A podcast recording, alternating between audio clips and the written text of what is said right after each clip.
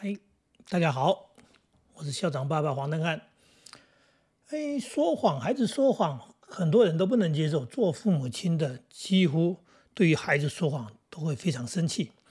呃，我们自己也受了很多这样的一个教育，包含在小时候，我就记得国语课本里面说的司马光，呃，打破了水缸。那他这个不是勇敢的救同学，重点是在于说他很诚实的说这水缸是我打破的。后来他就成了一个伟大的人物，好像这样的故事非常多。那么放羊的孩子，因为他说谎，所以就得到了一个不好的结果。那不管是在故事里面，不管是大人的教育当中，那我们整个社会就是不断的告诉我们说，做人要诚实。所以呢，当然了，做父母在要求小孩在教小孩的时候，就是不断的要求不可以说谎。那说谎会让。那个老师或者是家长非常非常的生气，那这说起来好像也没错，可是事实上人会不说谎吗？人可以不说谎吗？好像也蛮困难的。呃，人为了保护自己的时候，说话避重就轻，闪躲重点，或者干脆推卸责任，也就是不管是，呃，少说不说，或者是干脆编个故事，编个谎话。来保护自己，好像是很正常的事情。结果最近看到报道说，专家在研究的发现，说谎的孩子好像比较聪明。哎，这个颠颠覆了我们原来的思维啊！嗯，孩子说谎竟然是比较聪明，是这样子吗？第一个，其实我们刚刚已经讲到了，孩子说谎，他通常不会无缘无故的说谎，除非他是嗯想象力太丰富。那么天马行空，然后他想要说一个他脑海里面的故事，他其实不是蓄意在说谎，他只是在说他的幻想。那大人说你胡说八道，你说谎啊！其实这个应该称不上是说谎，这刚刚讲了嘛，他他在幻想，他在编造故事，好像也不是有什么恶意的。那第二种情况就刚刚讲的，他他要保护自己，那是不是在父母亲的要求当中、标准当中，有些是非常严格执行，让他害怕？也就是说，他为了逃避这个处罚，所以他必须要来嗯保护自己。那么他说谎，但我们可以确定一件事情是，说谎一定是要编造理由嘛？那要说，所以通常说谎的孩子，他头脑不会太差，因为太差根本就编都编不出来。所以专家说，说谎的孩子比较聪明，用“比较”这两个字很难说。但是通常说谎的孩子他不会笨，嗯，因为笨的刚刚讲的笨的基本上是说不出谎，哎，所以。说谎的孩子真的不笨，那重点又来了，我们要允许他们说谎吗？还是听到他说谎又很高兴，说：“哎呀，我的孩子很聪明。”其实第一件事情，我们应该是要开始去检讨一下，我们为什么让孩子说谎，也就是什么样的一个环境，我们什么样的一种要求气氛之下，让他必须觉得说谎是安全的，可以保护自己。这是这是在家里面我们做大人的，包含当老师的，就是说。你定的规则啊，你定的这些所谓的你要要求的东西，他是不是觉得太严重了，然后处罚太无法承受了，所以他必须要说谎？这就是一个我们大人要思考的问题。如果你觉得严刑峻法这样子严厉的管理会孩子会比较好的话，那肯定是一种错误的方式。就我们确实要有家规，要有一些所谓的规定，或者跟孩子之间的协定哈，那要求这都是绝对正确的哈。但是要定到什么样的程度，是不是越严格越好？我我是不这么认为，因为人必须有一些空间，然后才能活得好。就像植物啊、动物都一样，它必须有空间，然后它才能够舒展，它才能够发展。也就是说，你要求的过度仔细、过度严格的话，其实对孩子来说，整体的发展发育都不是好事。所以，如果孩子说谎这件事情，第一个，我们当然去思考的是自己的规定是不是太严格，是不是需要调整。那么这个部分，好好的检讨一下。嗯，然后再来一件事情是，孩子在说谎的过程当中，确实他在语言也好哈，他的这个描述能力也好，那。是不是，呃，比一般孩子要更高？这也是我们可能必须去观察的一件事情。也就是说，你不要光是孩子说谎你就生气，事实上，你是不是从那个过程当中，你也看到了孩子怎么去面对一件事情？那么他去说谎的过程，他编造理由的那种合理性，哎，包含他的机制反应。那你是应该是暗暗的在心里了解说，呃，去认识到我的孩子其实他是一个什么样的能力的人。这个可能是一个亲子之间在摩擦的时候，或者刚刚讲的说，在养育的过程当中说，你对他的观察跟了解，那孩子。很小就说谎，其实是蛮正常的。刚讲他为了要保护自己，啊，我记得我小儿子有一次呢，就是很小的时候，大概大概就是哦，他幼稚园的时候，他说谎被我们揭穿了。揭穿了以后，他当然很无奈，当然也认错。可是他接着讲的下来下面一句话，我们就 非常思非常非常的思考了很多的问题。他说：“嗯。”是不是长大到小学二年级说谎就不会被发现了？那这句话就含了很深的意义。为什么？因为他在读幼儿园。那他为什么说小学二年级说谎不会被发现呢？因为他哥哥是小学二年级。那代表什么？代表就是他哥哥曾经成功的骗过我们。他看在眼里，他听在耳里，然后他发现他哥没事，可是他说谎呢，被揭穿了。好，那是不是我？年纪太小，我说谎的技术不好，我编造的故事不完整，所以我才会被揭穿。那我必须继续练习喽，还是说我长大就会喽？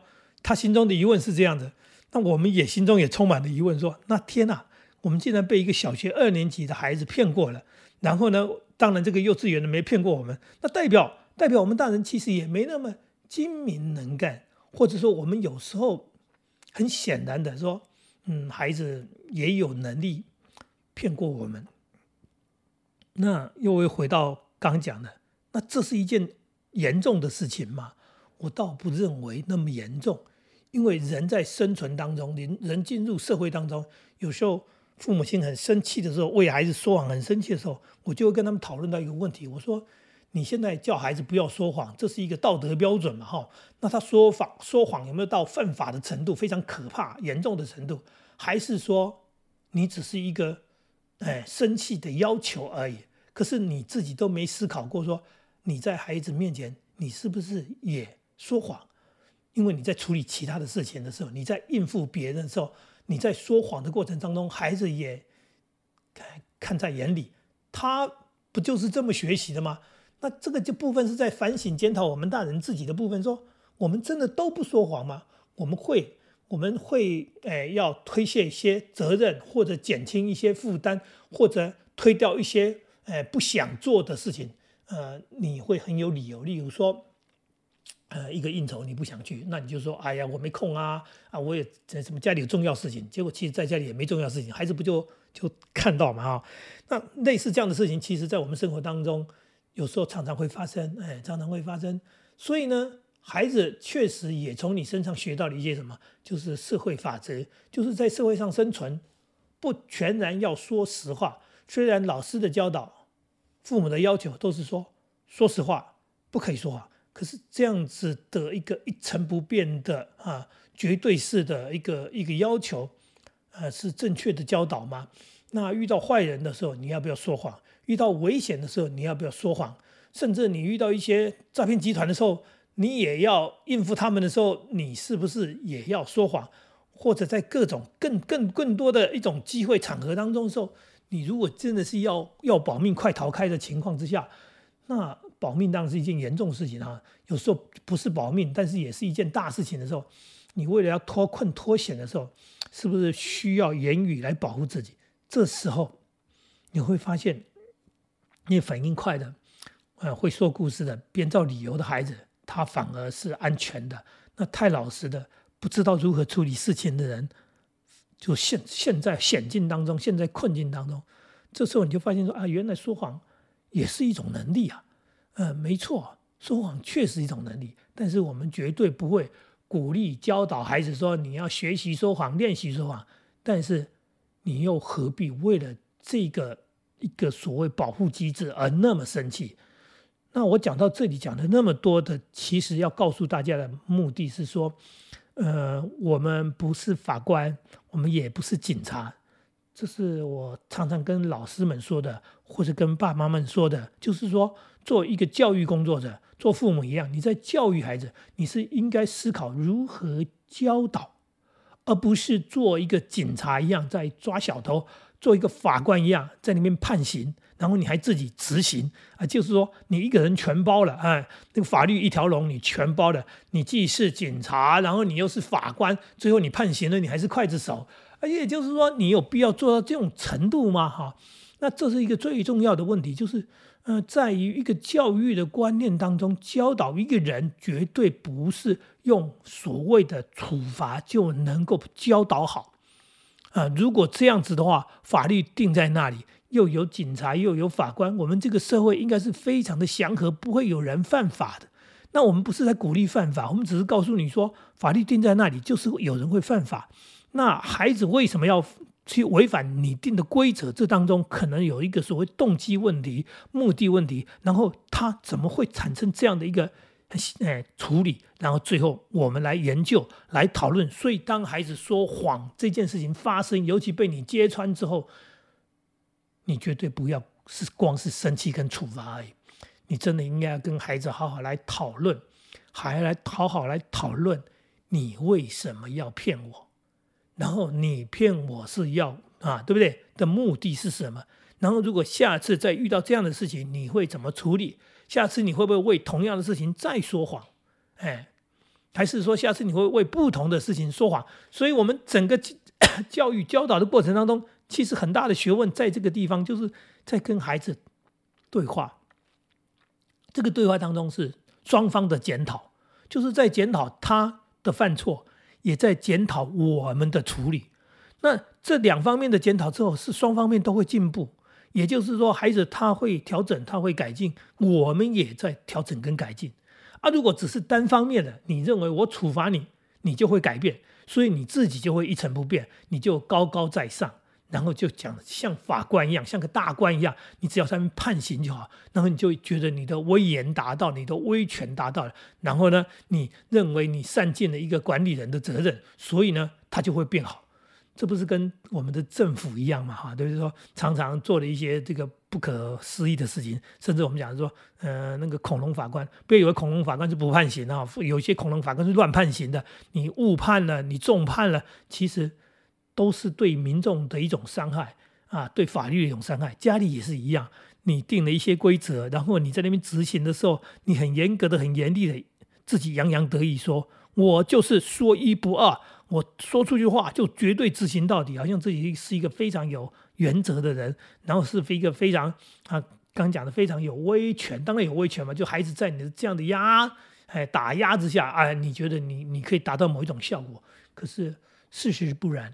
因为我曾经一而再、再而三的说过，孩子被你压住的原因，通常是他年纪小，然后他力量小。当他逐渐长大、逐渐长大，他发现他可以脱离你的时候，你的这些威权越来越没有用。为什么？因为他等着长大，只要长大，然后他就离开。最简单的方式是离开你，然后不然的话就是跟你对抗。为什么？因为他力量已经够大了，呃，他的能力已经够强了，他就跟你对抗。那你就会发现说，为什么我以前一句话？哎，他不敢不做。现在呢，我讲了他懒得理我。哎，他不理你又怎么样的那种情况之下，你就知道他长大了。所以，所以一再强调，不是处罚而已。那对于说谎这件事情，也绝对不是处罚而已。尤其说谎这件事情是值得讨论跟研究的。